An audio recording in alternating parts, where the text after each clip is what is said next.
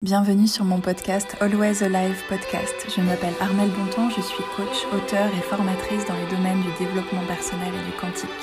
Dans cette émergence de conscience actuelle, nous ouvrons enfin nos cœurs à plus grand pour comprendre le caractère sacré de nos vies. J'ai cœur à inviter et partager autour des sujets de l'élévation personnelle et collective. Si aujourd'hui vous êtes appelé à faire ce voyage multidimensionnel à l'intérieur de vous, installez-vous et laissez-vous porter. Hop, alors, j'ai pris mes petites notes au cas où, quand même. C'est bien, tu es une bonne élève. Oui, je suis une très bonne élève, effectivement. Salut Samuel, bienvenue du coup sur euh, ce, premier, euh, ce premier volet euh, interview du podcast Always Alive. Aujourd'hui, on va parler de souffle, puisque c'est aussi ton, ton champ d'expertise, et notamment de ce sujet qui nous animait tous les deux, qui est la reconnexion à soi par le souffle. Est-ce que tu as envie de te présenter peut-être en quelques mots avant qu'on démarre sur ce beau sujet-là? Eh bien, écoute, salut Armel, merci de m'avoir invité, ça me fait plaisir, comme d'habitude, d'échanger avec toi. Euh, bah écoute, me présenter, euh, moi il y a une phrase que j'aime bien aujourd'hui, euh, avant je me présentais par mon CV ou autre, il y a une phrase que j'aime bien, c'est aujourd'hui je suis la, somme de mes choix et mes expériences, et cette phrase vraiment elle me définit aujourd'hui. après, pour être un peu plus clair pour les gens, aujourd'hui bah, j'accompagne des gens essentiellement à travers le souffle et avec d'autres méthodes pour les aider à libérer leurs émotions et pouvoir utiliser cette énergie qui, qui se réapproprie euh, pour pouvoir l'utiliser pour créer, pour faire d'autres choses, pour euh, bah, vivre la vie de leurs rêves euh, et se reconnecter à soi. Et, vraiment, c'est un sujet qui me tenait à cœur parce que pour moi, la, respiration, c'est vraiment l'outil par essence pour revenir à soi. Personne ne peut respirer à ta place, personne ne peut le faire à ta place. Et si tu le fais toi correctement, bah, tu vas te reconnecter à ta vraie nature. Ouais, c'est beau ce que tu dis. Du coup, c'est vrai que personne ne peut respirer à notre place. Il y a ce côté aussi, ça nous remet euh, peut-être d'une certaine manière au cœur de, bah, de notre responsabilité aussi par rapport à notre, euh, à notre santé, à notre bien-être de manière générale. Euh, et il y a un aspect, donc on pourra peut-être parler, bien sûr, tu vois, de ce côté euh, individuel slash collectif parce que tout est lié. Mmh Mais effectivement, de se reconnecter d'abord à soi par son souffle, c'est une porte d'entrée, je pense, magnifique. Après, il peut y avoir tellement d'autres pratiques à mettre en place, mais c'est vrai que tu tu le vois dans n'importe quel courant, dans n'importe quelle pratique de bien-être, le souffle a toujours eu une importance euh, capitale. Que tu prennes euh, les, tu vois, la philosophie et, les pratiques du yoga qui sont ancestrales, que tu prennes euh, le breathwork comme on l'appelle aujourd'hui, qui a ce côté un peu plus moderne et en même temps qui a développé d'autres outils, je dirais peut-être un petit peu plus adaptés à notre monde contemporain. En fait, c'est vrai que tu peux le retrouver euh, même euh, ouais, dans, toute pratique sportive, dans toute pratique de conscience. Le souffle, il a toujours été au centre et c'est peut-être euh, d'ailleurs le, pilier majeur en fait de, de notre bien-être. Oui, ben, effectivement, enfin, on, y revient, comme tu dis, on le retrouve dans différentes philosophies, dans différentes religions. et vraiment, moi, ce que. Après, je suis quelqu'un de très factuel, euh, j'aime être assez simple, je ne veux pas partir dans des grandes théories et tout, hein, euh, chacun sa spécialité. Et moi, un truc tout bête, c'est-à-dire que euh, beaucoup de gens font attention à la nutrition, mais on peut jeûner pendant des jours, voire des semaines, si c'est bien fait, sans être impacté. on ne peut pas arrêter de respirer pendant des jours et des semaines. Déjà, pendant quelques minutes, euh, ce n'est pas tout le monde qui y arrive. ça demande un entraînement, ça demande une concentration avant d'y arriver.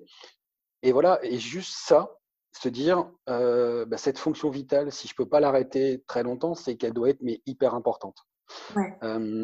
et puis, euh, tout simplement, des images comme c'est la première chose que tu fais en venant au monde, inspirer, et la dernière, c'est expirer. Donc, entre les deux, tout dépend de toi. Ouais, ça c'est chouette d'imaginer ça. C'est effectivement, c'est biologique, physiologique au départ. On est euh, tous euh, régis par ce même, cette même puissance du souffle qui nous permet de venir au monde et qui nous permet d'en partir. Euh, et c'est vrai que tout ce qu'on va faire entre les deux et dans cette aventure de la vie, ça nous, ça nous, oui, ça dépend que de nous.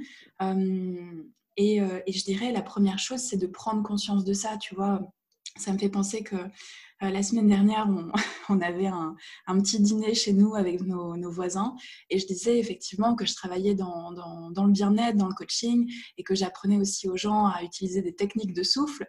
Et, euh, tu vois, notre voisin me disait ah, technique de souffle parce que il faut apprendre à respirer. J'adore. C'est vrai que toi, quand tu dis ça, tu es tellement dans, dans ta pratique, dans, ton, dans, ton, dans tes connaissances, dans tes, dans tes transmissions, que ça te paraît assez normal d'utiliser ces mots-là. Mais effectivement, apprendre à respirer ou déjà avoir conscience de toutes les manières dont on peut respirer, ça c'est quelque chose que bah, c'est le premier, je dirais, tu vois, le premier déclic pour pouvoir prendre conscience de, de tout le panel qu'on a euh, devant nous quand on respire en fait. Ouais, non, c'est clair. Bah, moi, j'ai eu cette remarque aussi et euh, ça faisait rire. Euh, moi, ça avait été euh, un peu plus direct. Euh, où un, moment, on m'avait dit euh, Mais pourquoi tu paierais un mec pour apprendre à respirer alors que je le fais depuis que je suis né? Mais effectivement, c'est pas faux. et du coup, je lui ai expliqué que c'était plus une rééducation respiratoire et réapprendre à respirer correctement. parce que la, vie fait qu'on va prendre des mauvaises habitudes, on va prendre des, schémas qui ne nous conviennent pas forcément. Mais euh, il y a une phrase de Wim Hof que j'adore qui dit ressentir, c'est comprendre. Euh, et je l'utilise beaucoup avec les gens. Et c'est pour ça que, par exemple, moi, quand j'accompagne quelqu'un, je lui propose rapidement une séance de test pour qu'il puisse ressentir les choses et voir comment ça fonctionne. Parce que tu peux parler pendant des heures de respiration, euh, tu peux partir, voilà, comment ça se passe au niveau cellulaire, comment ça se passe. Mais, mais en fait, la personne, elle n'aura toujours pas compris parce qu'elle ne l'aura pas vécu en elle. Et le côté faire tester aux gens, mais mais pas forcément des, respirations de fou, genre respiration holotropique ou autre, mais ne serait-ce que la plupart des gens, tu leur fais faire une cohérence cardiaque où ils, vont se recentrer et se calmer, et les gens, ils peuvent halluciner. Tu vois, je faisais une jeune fille qui, euh, qui, avait des gros problèmes de stress. On a fait juste une cohérence cardiaque pendant cinq minutes, mais elle est tellement dans le speed que quand elle est, elle est revenue de sa cohérence cardiaque, elle me dit J'ai l'impression d'avoir fumé de la drogue. Quoi. Ouais, Tellement ça l'avait calmé, ralenti, et elle ne comprenait pas ce qui lui arrivait. Ouais, c'est beau aussi cette phrase euh, dont tu parlais de Wim Hof, ressentir, c'est comprendre. Ça me fait penser aussi à, tout ce que tout ce qu'évoque en partie euh, Joe Dispenza dans son travail où il dit qu'en fait la, neuroplasticité, donc euh, la modification de notre biologie cellulaire, de notre physiologie, c'est vraiment connecter le mental et le corps, les émotions, enfin les, les pensées et les émotions. Sans ça, on n'est pas dans une synergie, tu vois, de, de, où la modification est possible en fait. On, a besoin de ça, effectivement. Euh, on ne peut pas avoir juste la théorie, on ne peut pas juste avoir l'expérience, on a besoin de connecter les deux pour pouvoir vraiment euh, bah, se développer, tu vois, ce fameux terme développement personnel. Qu'est-ce qu'on fait quand on fait de la respiration, quand on fait du coaching? Oui, on est dans un développement de nous, mais aussi à mon sens, c'est les termes que j'utilise aussi quand je coach des personnes, c'est de la reprogrammation, qu'elle soit par le mmh souffle, qu'elle soit par, euh, tu vois, les affirmations, qu'elle soit par le mouvement. On fait de la reprogrammation, en fait. Ouais, tout à fait. J'utilise beaucoup ce parallèle aussi pour parler avec les gens parce que ça, tout le monde a un ordinateur aujourd'hui et ça leur parle beaucoup. et souvent, euh, je prends ces exemples en disant, par exemple, mais à la limite, on s'en fiche de qui a programmé. Euh, ce qui est important, c'est qu'on a identifié quel programme ne fonctionne pas. Euh, on va l'améliorer, l'enlever, en mettre un autre. Et effectivement, c'est hyper mmh. important. Mais ce qui est important aussi, moi, je trouve, euh, de revenir à soi et à l'essentiel. il y a, pareil, il n'y a, pas longtemps, j'ai écouté Olivier Madelrieux et il parlait d'infobésité.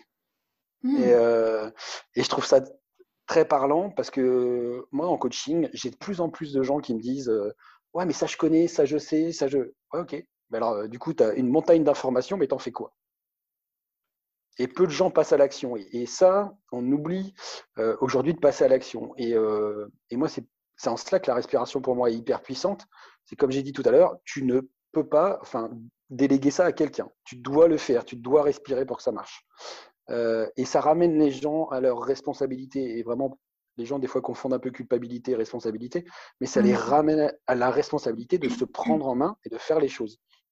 Et c'est ça qui est puissant. C'est que quand tu reviens à toi, bah, tu te rends compte que tout dépend de toi. Même quand il y a une catastrophe qui arrive, ça dépend de toi, de la façon dont tu vas la gérer. Et, et la respiration est vraiment un outil puissant pour, pour prendre conscience de tout ça. Ouais, ouais. Je trouve ça intéressant ce terme d'infobésité. C'est vraiment, en plus, tu vois, au niveau collectif, dans ce qu'on vit en ce moment, moi, j'ai eu le retour de beaucoup de personnes aussi qui me, qui me disaient Mais je ne sais plus quoi penser, je ne sais plus quoi croire, il y a trop d'infos. Et puis, on est dans, un, dans, un, dans une espèce de rapidité de l'info aussi qui est juste énorme tu vois passer, euh, en plus même sur les réseaux sociaux, tu peux passer ta journée à scroller et à, te nourrir de, euh, junk, euh, junk info, du coup, tu vois, et te dire, ouais, j'ai l'impression de savoir plein de choses, et puis à la fin de la journée, tu sais même plus quoi en, quoi en retirer. Et, c'est vrai que, en tout cas, pour, pour l'expérience du souffle que je fais depuis plusieurs années ou que je transmets comme toi, il y a ce côté, dans le souffle, tu peux pas être ailleurs. Tu vois, mmh. tu es, es, dans cette immédiateté qui te ramène à ton essence. Et effectivement, quand tu ne sais plus quoi croire, qui croire, quoi penser, etc., il y a un moment où juste arrêter tout ça et te remettre dans ton souffle, parce que quand tu respires avec conscience, tu ne peux plus rien faire d'autre. Quand tu fais de la cohérence cardiaque, tu es, là, quoi. Je veux dire, tu n'es pas en train de partir à, à 10 000, sauf dans la phase d'après, où je pense qu'on en parlera, mais effectivement, tu as peut-être des infos qui arrivent justement après cette phase de pratique euh, qui, te permettent de comprendre, mais, c'est vrai que tu es là, quoi. Et, je pense que c'est le fait d'être en conscience aussi sur un, sur un temps assez long, tu vois, de se dédier à une tâche qui nous empêche d'aller euh, dans, nos pensées, de partir dans mille directions et de se dire, ah bah là, j'ai bouffé de l'info et je sais même pas quoi en penser et j'ai absolument rien expérimenté. C'est ce que tu disais, c'est j'ai la connaissance, mais je ne l'ai pas expérimenté. On pourrait te parler du souffle pendant euh, dix ans, mais effectivement, si tu n'expérimentes pas le souffle, c'est ça. Tu n'auras pas. Ouais, puis il y, a des, y a des choses, euh, il faut un certain temps pour les intégrer. Et pour les intégrer, il faut pratiquer. Il n'y a que ça de vrai. Tout peut devenir un art.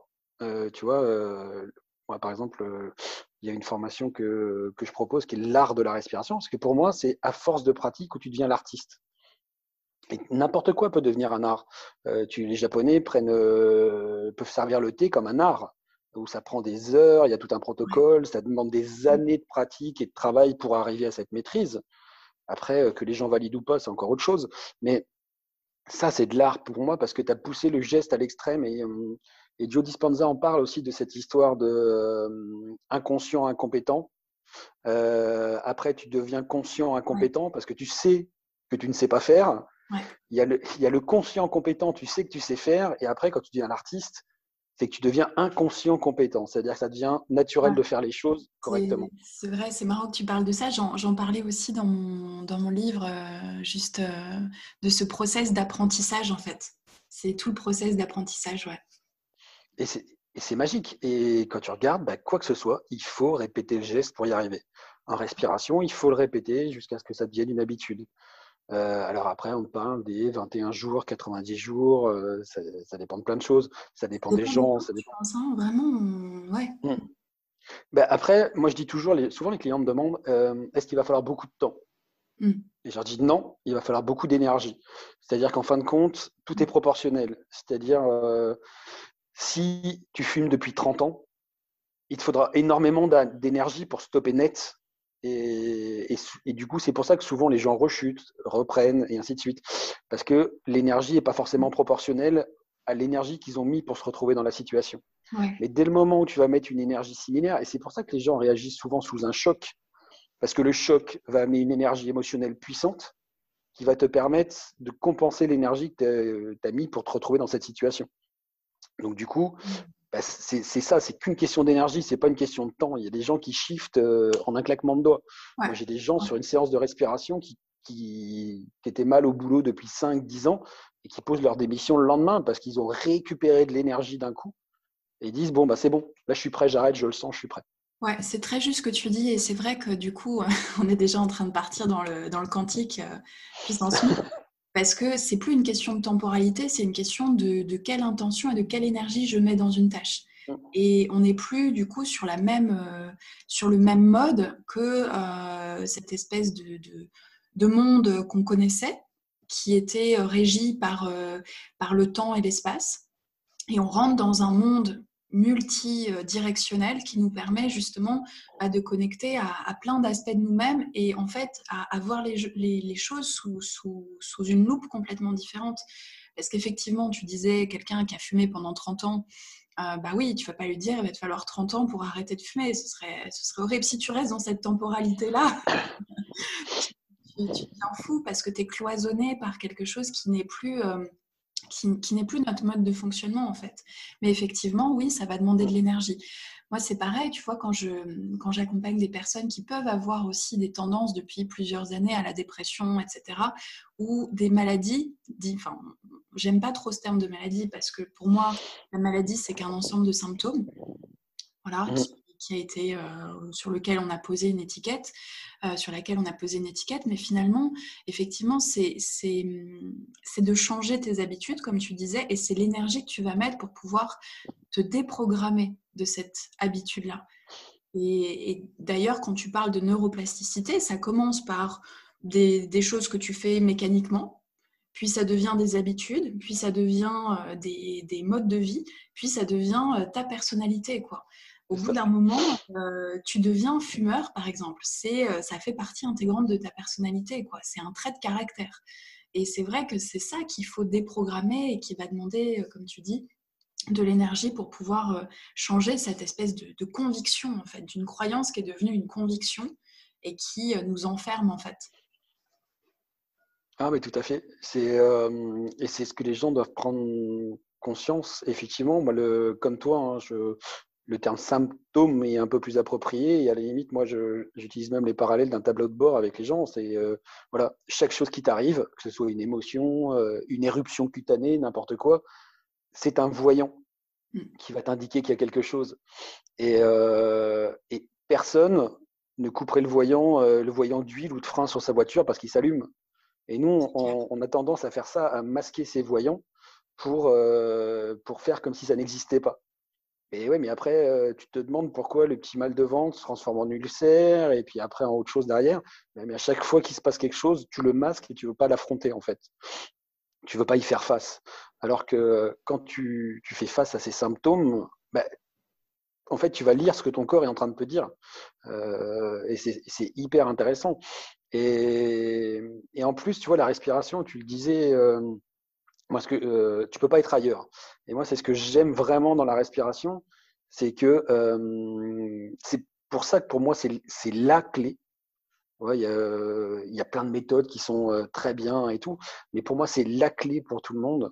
Parce qu'effectivement, autant tu peux respirer consciemment depuis que tu es né sans t'en rendre compte, mmh. autant si tu veux prendre le contrôle de ta respiration, tu ne peux pas être ailleurs. Et, et c'est la seule de tes fonctions qui fait ça. Donc du coup, quand tu prends conscience de ça, que tu y mets l'énergie derrière pour changer les choses, que tu as une motivation qui est plus grande que toi, c'est-à-dire, euh, c'est sans juger personne, mais si la personne dit, moi je veux être belle en maillot de bain ou je veux être beau en maillot de bain cet été sur la plage, la motivation, elle est noble parce qu'il veut se faire, voilà, il a envie de se faire plaisir, il a envie de plaire et tout, il n'y a pas de problème, mais la motivation n'est pas assez grande pour que ça dure dans le temps. Parce que dès mmh. que l'hiver va revenir, on va reprendre les travers. Si on dit euh, je vais être en pleine santé pour jouer avec mes enfants jusqu'à 90 ans, 100 ans et tout, la motivation est déjà un peu plus grande parce qu'il y a quelque chose de plus noble, il y a quelque chose de.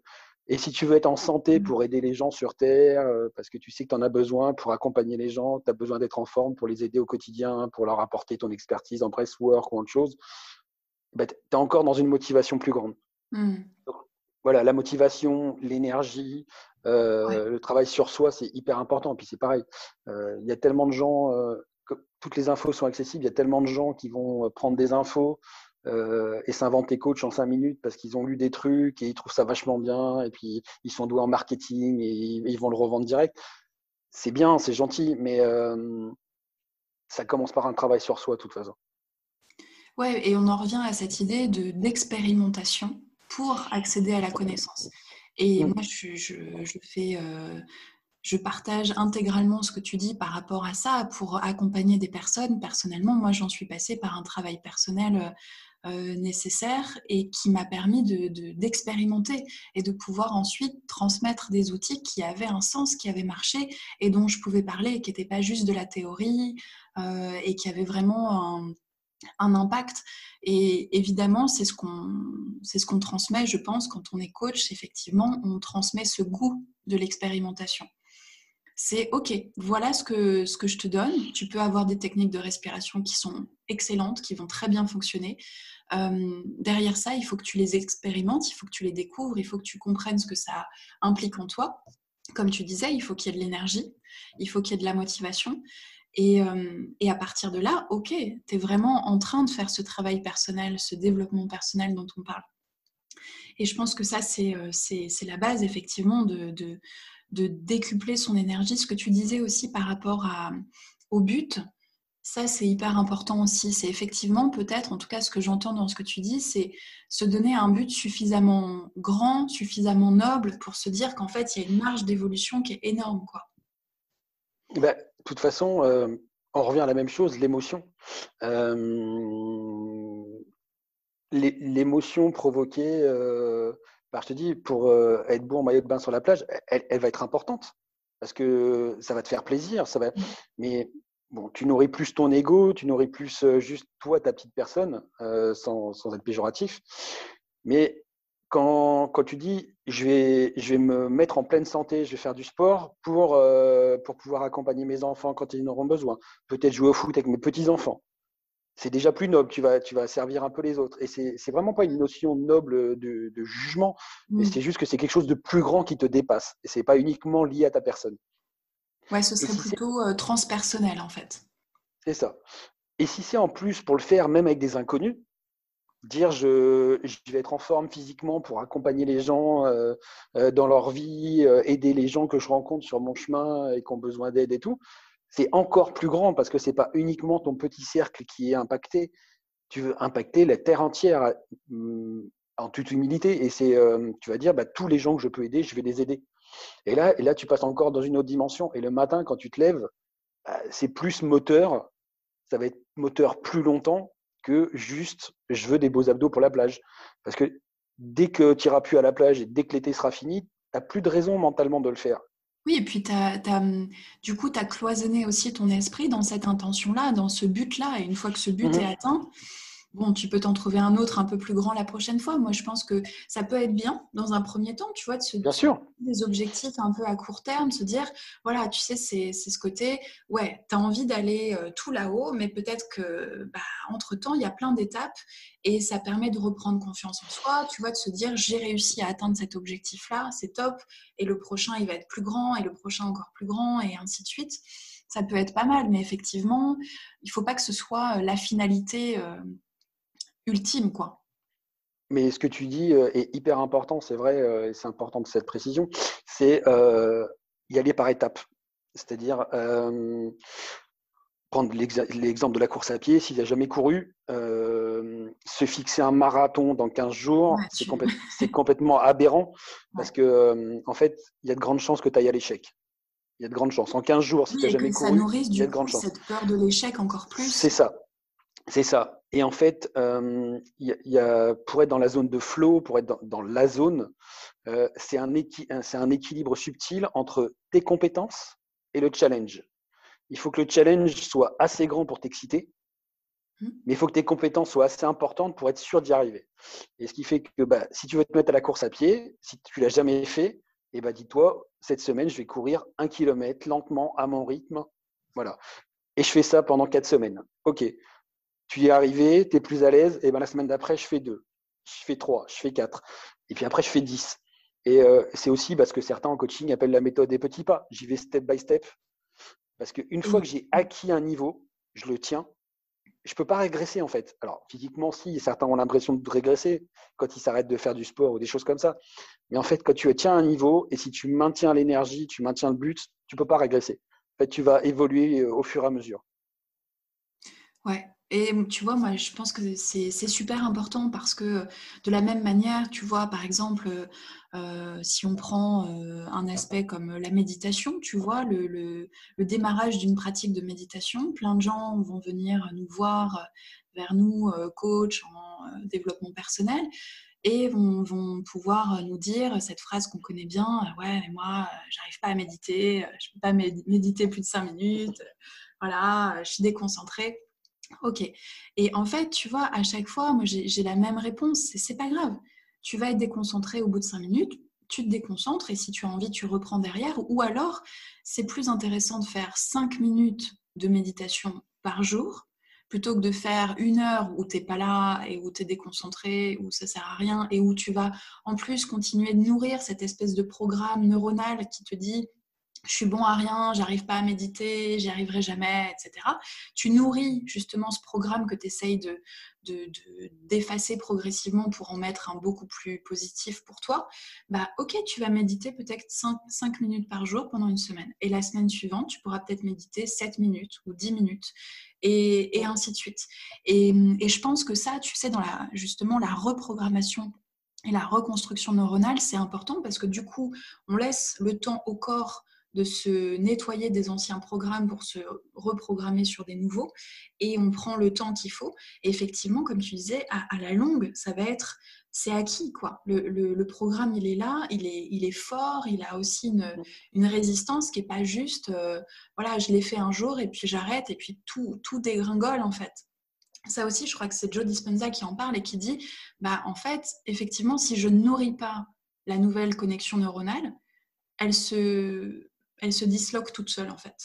Donc, d'où l'importance de faire, tu parlais de répétition tout à l'heure, mais, mais dans n'importe quel domaine euh, dont on peut parler, hein, que ce soit la respiration ou toute autre chose dans, dans ces méthodes de développement, bah ouais, il faut le faire par répétition tous les jours, par répétition, sur une période qui semble juste. Et au bout d'un moment, il va y avoir, je ne sais pas si tu as déjà eu cette espèce de déclic, à un moment, tu dis, ça y est, en fait, waouh, ça y est, tu sens que ça a connecté au niveau neuronal et que c'est puissant et que c'est fort et que c'est une nouvelle habitude de vie. Et tu penses même plus, comme tu disais, ça devient une compétence inconsciente et voilà, ça y est, c'est là quoi. Et il y a des moments de déclic comme ça. Ouais, tout à fait. Bah, en fait, le déclic, c'est quand tu te rends compte que tu n'as plus besoin d'y penser pour que ça se fasse. C'est ça. Et que ça se fait. Et il y a un moment, mais souvent, en fait, le déclic arrive longtemps après qu'il soit arrivé. C'est-à-dire qu'il y a un moment, tu, tu repenses à, entre guillemets, les souffrances que tu as eues pour euh, te mettre en route, machin et tout, et tu te dis, mais merde, ça fait une semaine, deux semaines, un mois, ça se fait tout seul. J'ai même plus besoin d'y penser pour que ça se fasse. Et c'est important. Mais ce qu'il y a, c'est que c'est toujours une histoire de, performance, d'ego qu'on nous éduque. Enfin, on nous éduque là-dedans depuis qu'on est tout petit. Tu prends un enfant, un enfant avant qu'il soit formaté par ces histoires d'ego, de performance et tout, bah, il marche, il tombe, il recommence. C'est en marchant un tout petit peu chaque jour qu'il finit par marcher des kilomètres. Euh, et puis, c'est pour ça que c'est important de revenir à soi, parce que euh, ce qui est juste pour toi n'est peut-être pas pour moi. Euh, si on commence la respiration, admettons, on soit novice tous les deux et on commence tous les deux en même temps, ben, peut-être que toi, tu, vas réussir tout de suite à bien respirer, parce que ben, il y a des choses, il y a des facteurs qui font que toi, tu es tout de suite à l'aise. Peut-être que moi, je vais tout de suite faire des apnées très longues et pas toi. Euh, peut-être que on s'en fout en fait. Et c'est pour ça que c'est important de revenir à soi. Parce que se dire, OK, est-ce que c'est juste pour moi? On s'en fout que le mec en, short ou la fille en bikini sur Internet, elle fasse ci ou ça. On s'en fout. On s'en fout que. Voilà, il y, a, des mecs, par exemple, qui font du calinestique. Euh, c'est magnifique, c'est superbe ça. Mais les gens n'ont jamais fait de sport et voudraient arriver au même résultat en une semaine. Soyez juste, soyez juste avec vous-même Ne cherchez pas la performance, ne cherchez pas à dépasser l'autre. Cherchez à. J'aime beaucoup cette phrase, à être meilleur que votre version d'hier. Ouais. Tu vois, chaque jour un peu plus, chaque jour un peu mieux. Et, et surtout, moi j'ai trop marché là-dedans, on, on, en a parlé ensemble déjà avant, mais surtout sans colère, sans haine, sans rage. Faites-le. Euh, moi j'ai trop marché à la colère, à la haine et tout quand j'étais plus jeune. Euh, faites-le avec beaucoup d'amour pour vous-même. Donnez-vous cette meilleure version. Faites-vous ce cadeau chaque jour. Et, et, ça passera tout seul. Ne vivez pas, la... parce que là, quand les gens vivent la méditation comme une compétition, comme une obligation, ils sont déjà à côté de la plaque. Il faut le vivre comme un moment de reconnexion à soi, comme un cadeau. Et si tu vaut mieux se faire un cadeau de cinq minutes euh, qu'une torture d'une heure, quoi, je veux dire. Ah, mais c'est clair. Tu, résumes, tu résumes tout, effectivement, euh, là-dedans. Ouais. C'est tout à l'heure, tu parlais de ce, tableau de bord, justement, quand on parlait des symptômes qui peuvent arriver et nous indiquer qu'il y a un dysfonctionnement. C'est vrai que du coup, c'est des, des, signaux. Est-ce que tu penses que le souffle nous permet de, justement de, de mieux voir ces signaux quand il y en a? Alors, par expérience, par rapport à mon expérience à moi, oui. Par rapport au retour de, mes clients, je pense que oui aussi. Dans le sens où il y a un truc qui est assez marquant. Euh, il y a une première phase dans la respiration où, c'est super agréable, c'est super cool, c'est super bien. Et quand tu travailles beaucoup sur toi avec la respiration, il y a une phase qui est hyper désagréable parce que tu as l'impression d'être devenu beaucoup plus sensible. Mmh. C'est-à-dire qu'à un moment, tu te dis, attends, je travaille sur moi pour être bien, et puis là, euh, bah, j'ai des larmes qui montent plus vite euh, et il y a des choses que je sens plus vite dans mon ventre. Mais en fait, euh, c'est pas que, c'est pas que tu t'es écroulé ou quoi, c'est qu'effectivement, tu es devenu plus sensible, mais au sens pareil noble du terme. C'est-à-dire que tes sens sont plus réveillés et tu as plus vite conscience des choses. Mais tant mieux, parce que par exemple, quand moi, typiquement, quand je me mettais en colère, je ne voyais pas venir avant d'être dans le rouge. Et ou vraiment me mettre dans une colère noire. Et maintenant, dès que dès qu'il y a un truc, euh, parce que ben, je suis humain encore, hein, et, euh, qui va pas, ben, je sens ma mâchoire qui se crispe, je sens mon ventre, tu vois, il y a des choses qui se passent. Et je les sentais pas avant. Et ça ne veut pas dire que, j'ai régressé, au contraire, ça veut dire que je fais attention beaucoup plus tôt aux signaux. Et donc effectivement, moi, ça a été par la respiration. Peut-être que certaines personnes, ce sera par autre chose. Mais euh, pour moi, oui, tu, vois beaucoup mieux le tableau de bord grâce à la respiration. Parce que souvent, tu vois, pour, euh, comme toi aussi, euh, proposer ces outils en, développement personnel avec euh, les personnes que je coach, effectivement, tu as un moment très désagréable dans ce type de respiration où tu commences à observer tout ce qui ne va pas dans le corps tout ce qui est douloureux, tout ce qui est bloqué, tant émotionnellement que physiquement. Et tu vas justement avoir, tu sais, des espèces de blocages dans le, dans le torse, dans les épaules, dans les jambes, des, des mouvements de mains, des mouvements euh, de jambes, chaud, froid. Euh, il y, a, y, a, tout qui est décuplé en fait par... Euh, par cette, cette, respiration qui est en plus qui est vraiment là pour mettre en lumière. Il y a ce côté, pour moi j'imagine, tu sais, à chaque fois que qu'on fait ces process de respiration, mais que ce soit n'importe quel type de respiration, plus rapide ou plus lente, j'ai l'impression que tu vas, tu sais, tu ramènes ce souffle dans toutes les cellules, dans tous les endroits, même des endroits justement mmh que tu as bien enfouis dans le subconscient euh, et qui sont euh, waouh, super euh, intenses quand tu remets le doigt dessus en fait. Ben, tout à fait, ouais. Bah, euh, déjà, typiquement, euh, physiologiquement, il y a des gens euh, qui te disent ouais, mais je sens des picotements, je mmh. sens, je sens des trucs dans les doigts, dans les... c'est pas agréable et tout. et ça, je leur explique. c'est un peu comme quand tu plonges dans le froid. Mmh. Tout, tout, le sang va aller vers les organes vitaux. Quand tu ne respires pas bien et que tu es en mode stress en permanente, mais toujours pareil, l'oxygène va être concentré sur les zones vitales. Et les capillaires dans les doigts, par exemple, ce pas des zones vitales. Et quand tu commences à re-respirer correctement, et eh ben, tous ces capillaires se réouvrent mmh. parce qu'il y a assez d'oxygène pour nourrir ce qui est vital. Donc le, surplus, on va l'emmener ailleurs. Euh, et là, du coup, tu sens des picotements, mais parce que c'est la vie qui retrouve son chemin, en fait. Et ça, c'est hyper important. Mais après, je prends toujours ce parallèle aussi. C'est euh, imaginer un aveugle qui retrouve la vue du jour au lendemain. Je ne sais pas ce que ça fait, mais j'imagine que ça doit être désagréable au début, parce que tu n'es plus habitué à la lumière, et cette lumière, elle te fait mal aux yeux. Donc, euh, c'est normal que tu passes par cette phase-là.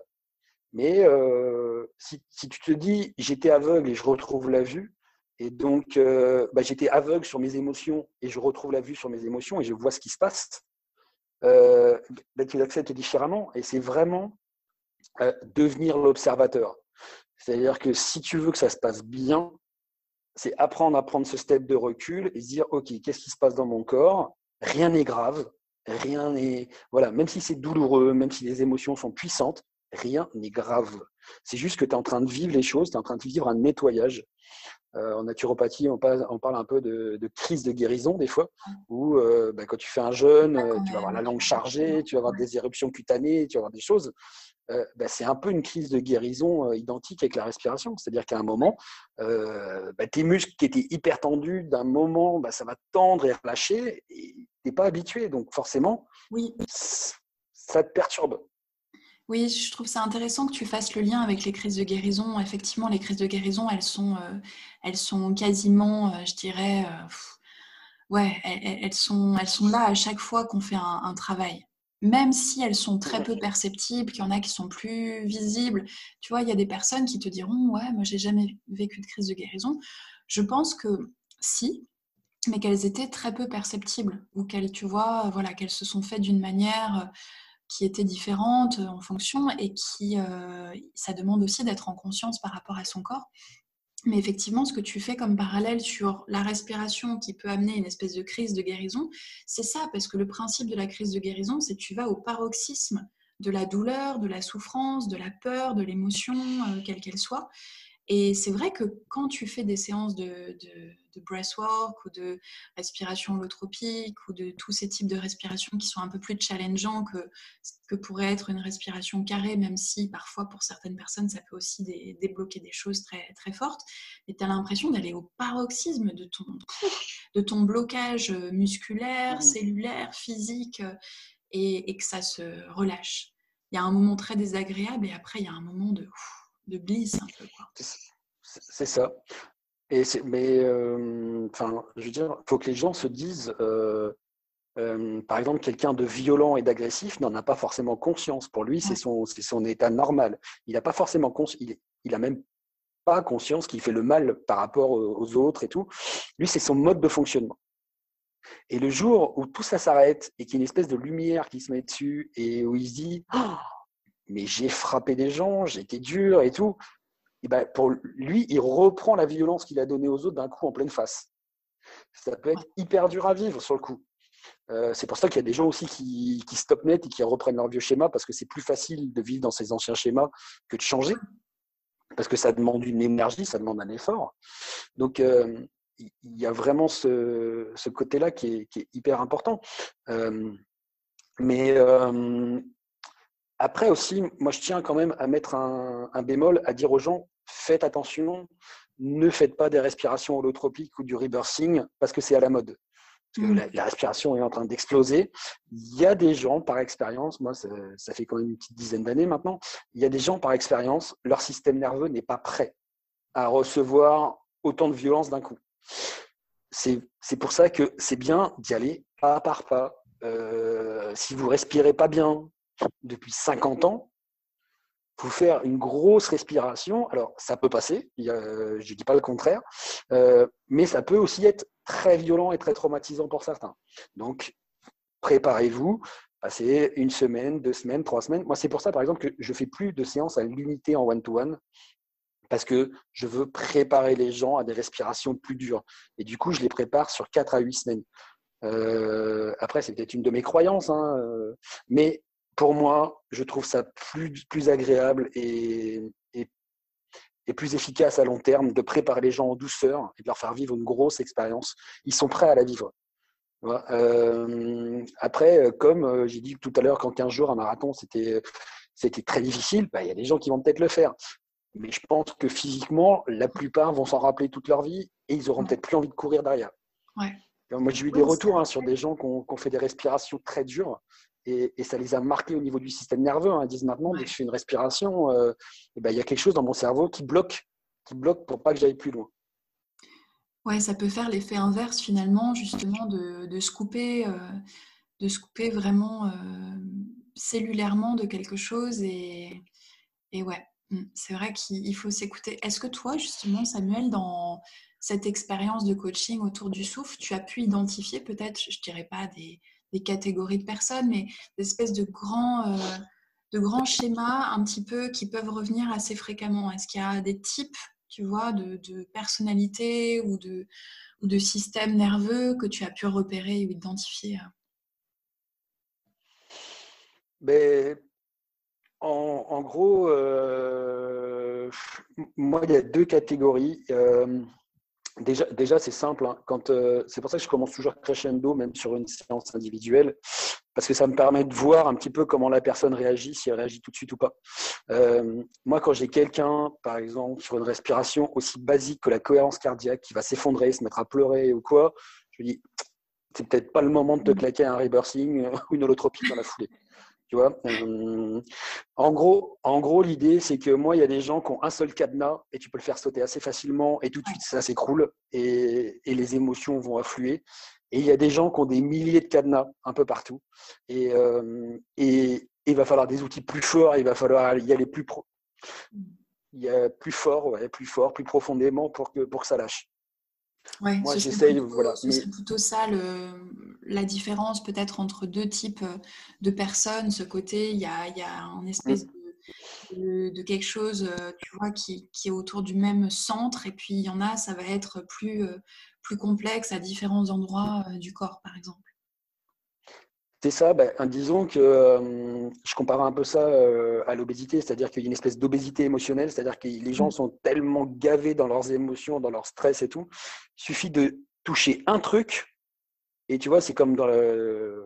C'est pour ça qu'il y a certains régimes qui marchent très bien sur les gens qui ont beaucoup, de surpoids, parce que d'un seul coup, ils vont perdre, ils vont perdre du poids énormément. Et ben, l'obésité émotionnelle, c'est un peu pareil. Il suffit de toucher un petit truc, et là, waouh, ils vont perdre énormément d'un coup. Et puis, tu as ceux qui sont un peu comme les sportifs de haut niveau, qui ont besoin de perdre un petit peu de gras euh, pour, euh, pour leur performance ou euh, pour un combat de boxe ou quoi. Et là, c'est beaucoup plus dur parce qu'il y a plein de trucs à régler, il y a plein de trucs à toucher et tout pour que mmh. ça marche. Et voilà. Mais après, j'essaye, j'adore cette phrase, autant que faire se peut. j'adore la placer, cette phrase.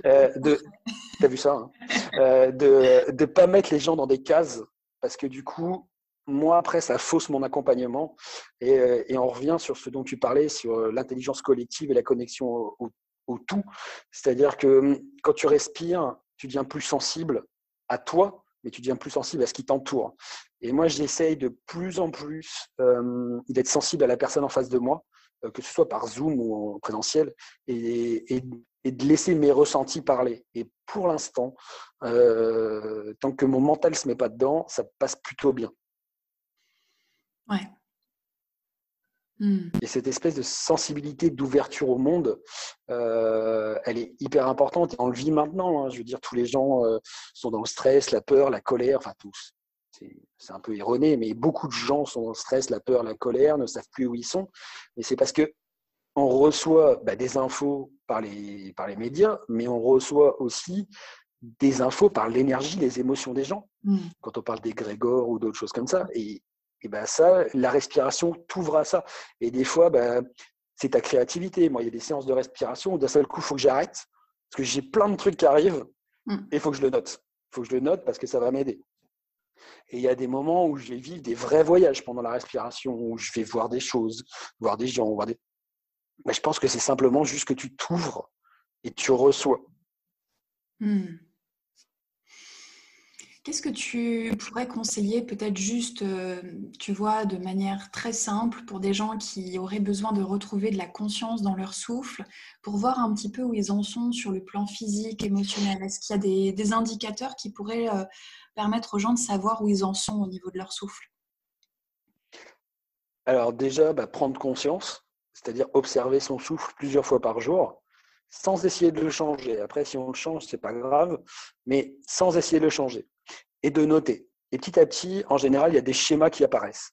C'est-à-dire quand je suis stressé, je respire comme ça. Quand je suis détendu, je respire comme ça. Ça, déjà, ça permet de se connaître. Et c'est la base. Euh, après, bah, il y a des tout petits exercices tout simples euh, où, sans hyperventiler, je vais prendre un chrono, euh, je, vais, je vais souffler, je vais prendre une ou deux respirations normales, je vais souffler, je vais lancer le chrono. Et dès le moment où je ressens les premiers signes de respiration, et je ne parle pas d'être à deux doigts d'étouffer ou quoi, mais dès que je sens, j'ai envie de déglutir, euh, je sens peut-être une contraction dans, euh, dans le diaphragme, dans les épaules ou quoi, qui me fait un signe comme quoi je dois respirer, même si ce n'est pas douloureux ni rien, paf, j'arrête le chrono. Et je vais voir, euh, selon le temps, ben, ma sensibilité, par exemple, au CO2. Et ça, c'est un facteur important dans la respiration. Plus on est sensible au CO2, plus on va inspirer, expirer régulièrement, ben, plus on se crame en fait ce qu'il faut, c'est aujourd'hui, les gens respirent entre 14 et 20 fois par minute. C'est des gens qui pratiquent rien. Au niveau santé, c'est entre 6 et 9 fois par minute pour être bien. D'accord. Donc les gens ont. Voilà. Donc plus tu es sensible au CO2, plus tu vas respirer beaucoup.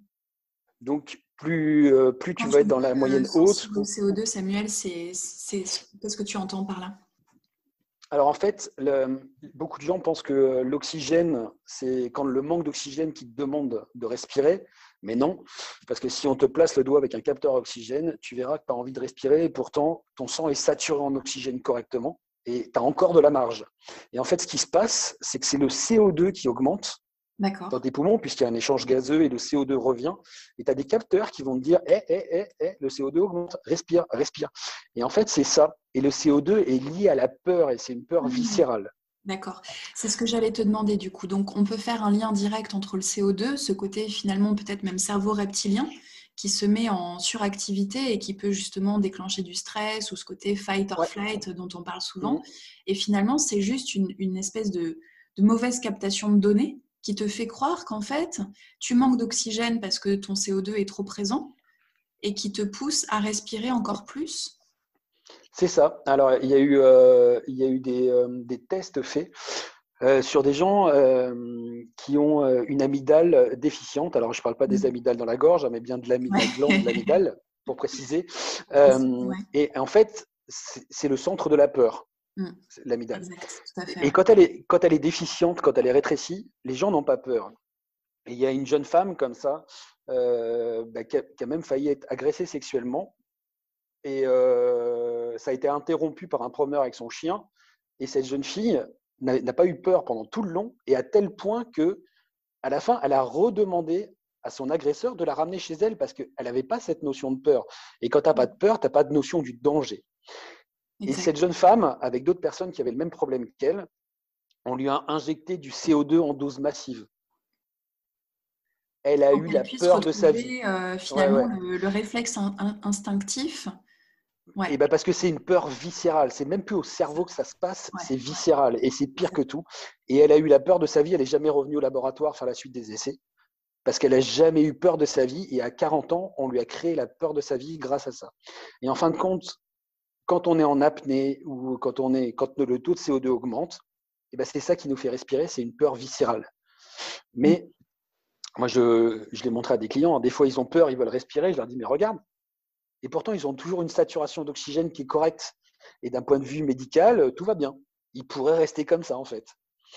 Mais c'est que ton thermostat est mal réglé. C'est-à-dire, c'est incroyable. Euh, c'est finalement en fait une, mauvaise information qui est, qui est donnée à ton système, qui te fait croire que tu es en manque d'oxygène, alors qu'en fait, c'est simplement euh, cette, ce dérèglement qui se fait au niveau de, de, de l'instinct et du CO2. Quoi.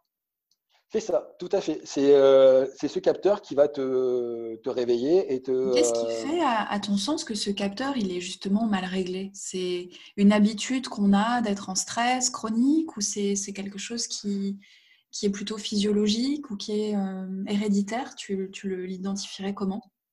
Bah, Je pense que ça peut être un mixte de, pour plusieurs personnes, mais après, c'est quelque chose, euh, même si on le classait en héréditaire, qui est, pas, qui est, qui est modifiable, puisqu'en fait, c'est, euh, entre guillemets, comme c'est un, curseur, tu peux changer le curseur. C'est-à-dire qu'à un moment, si tu veux, euh, tu peux très bien,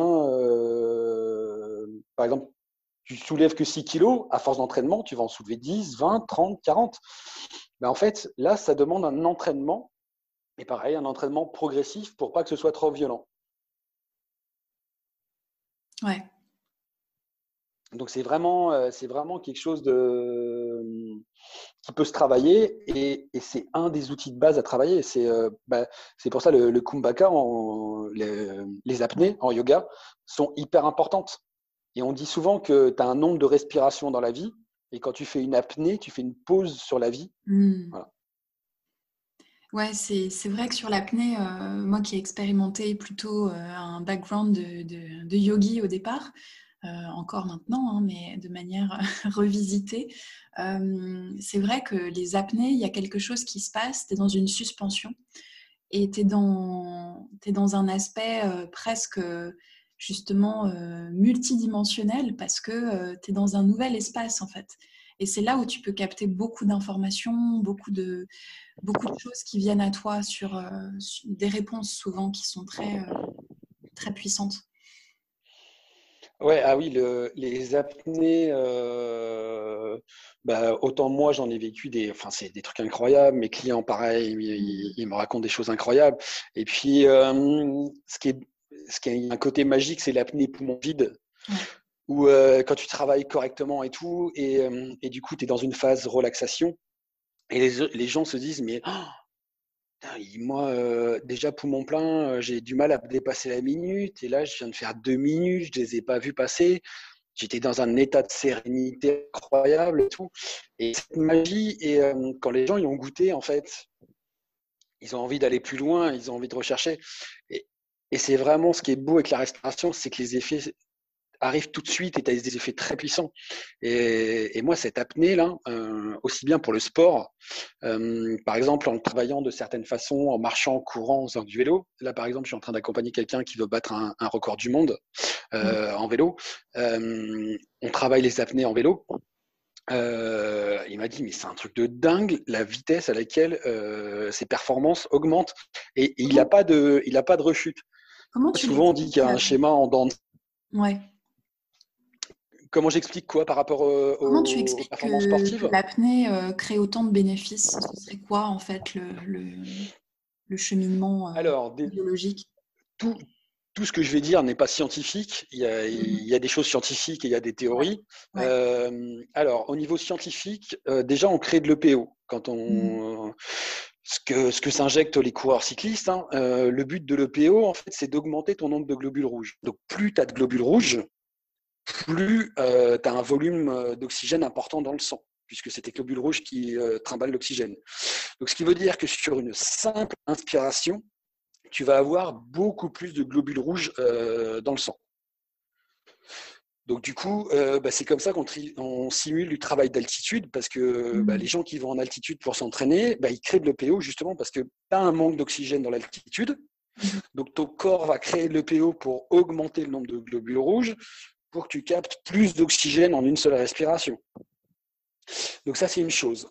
Ensuite, euh, au niveau des apnées, moi, il y a une théorie euh, qui commence à, émerger. Il y a quelques preuves scientifiques encore, mais moi, j'en ai pas assez pour, euh, pour dire oui, c'est validé par tout le monde.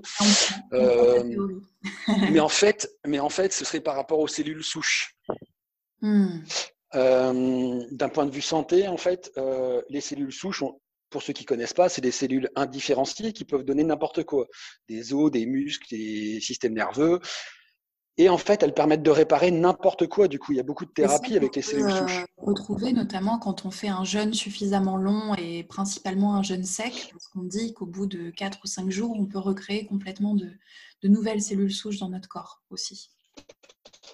Oui, et ce qu'il faut savoir, c'est que les cellules souches euh, sont beaucoup plus actives dans un milieu anaérobie, donc avec très mhm. peu d'oxygène. Euh, c'est le cas, par exemple, quand tu es dans le ventre de ta mère. D'accord, donc peu euh, d'oxygène, c'est un climat favorable pour la création justement des cellules souches. C'est ça. Et donc, elles se retrouvent dans notre corps, dans des endroits comme la moelle épinière, des endroits où il y a très peu mhm. d'oxygène. Et du coup, quand toi, euh, tu, te mets en apnée suffisamment longtemps et suffisamment longtemps pour faire baisser ton taux d'oxygène dans le sang, tu permets aux cellules souches de s'activer. Mais par contre, ça doit être bien encadré. Je veux dire, faites pas des apnées dans la piscine euh, pour créer des cellules souches, quoi. Faites pas ça tout seul. Mais en fait, c'est pour ça que ça se fait progressivement et tout. Et euh, la théorie derrière, moi, avec certaines personnes avec qui j'ai appris et pratiqué, c'est que euh, là où l'intention va, l'énergie va. Donc, du coup, si tu combines le travail de respiration, d'apnée et d'intention, par exemple, euh, euh, de la guérison, moi, c'est un truc tout bête, je me suis empalé le pied sur un clou rouillé il n'y a pas longtemps, là. C'était pas très agréable. Mais eh ben, juste, je me suis dit, ben, tiens, expérience tu vois, le premier jour, c'était hyper inflammé. Euh, ben, qu'est-ce que j'ai fait euh, ben, Respirer et imaginer euh, que de la lumière va à cet endroit-là mmh. tout le temps. Et entre ça et quelques marches sur le sable et les pieds dans la mer, en trois jours, c'était réglé. Mmh. Alors, les gens voient ce qu'ils veulent. je ne dis pas que c'est une méthode en soi, je ne dis pas qu'il faut s'empaler le pied et tester comme ça. mais, mais en fait, la théorie, aujourd'hui, c'est ça.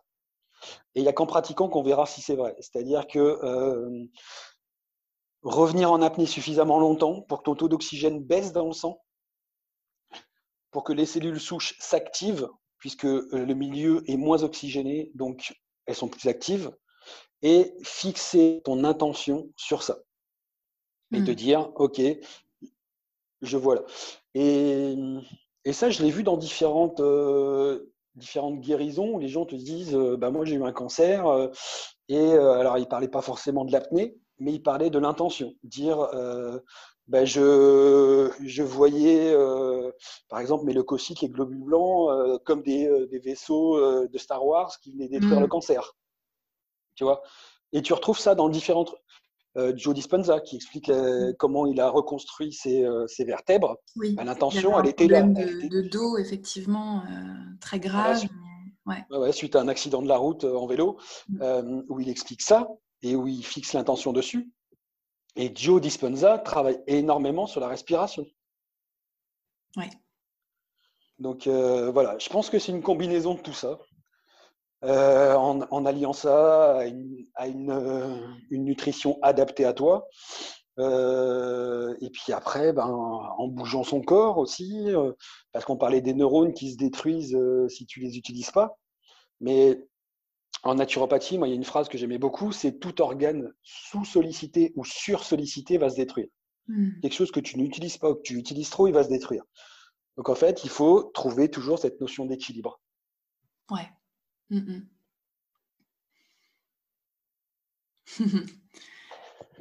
Merci Samuel. Tu as un, mot de, un mot de la fin où tu avais euh, envie de partager?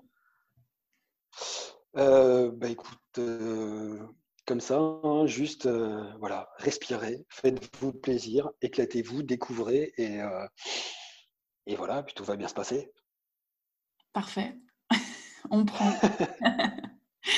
Merci beaucoup Samuel et de toute façon si les personnes ont envie d'en savoir plus et peut-être de, de, démarrer un, un, un, voyage euh, respiratoire avec tes guidances, ton coaching, ils peuvent te retrouver, je ne sais pas, sur, euh, plutôt sur Instagram, sur tes réseaux, sur ton site? Ben, Je suis sur Instagram, Facebook et euh, LinkedIn. Euh, après, mon site est en reconstruction puisque je vais proposer rapidement de nouvelles choses. donc, pour l'instant, oui, essentiellement Instagram, Facebook et LinkedIn, c'est le plus facile pour me retrouver. Parfait. Toutes les infos, de toute façon, seront, euh, seront écrites euh, à côté ou en dessous du podcast. Et euh, vous pouvez retrouver donc Samuel Coulon sur Instagram. C'est ça. C'est ça. ouais, sur Instagram. Merci beaucoup. Merci Armel, merci pour tout. À bientôt. Au plaisir, à bientôt.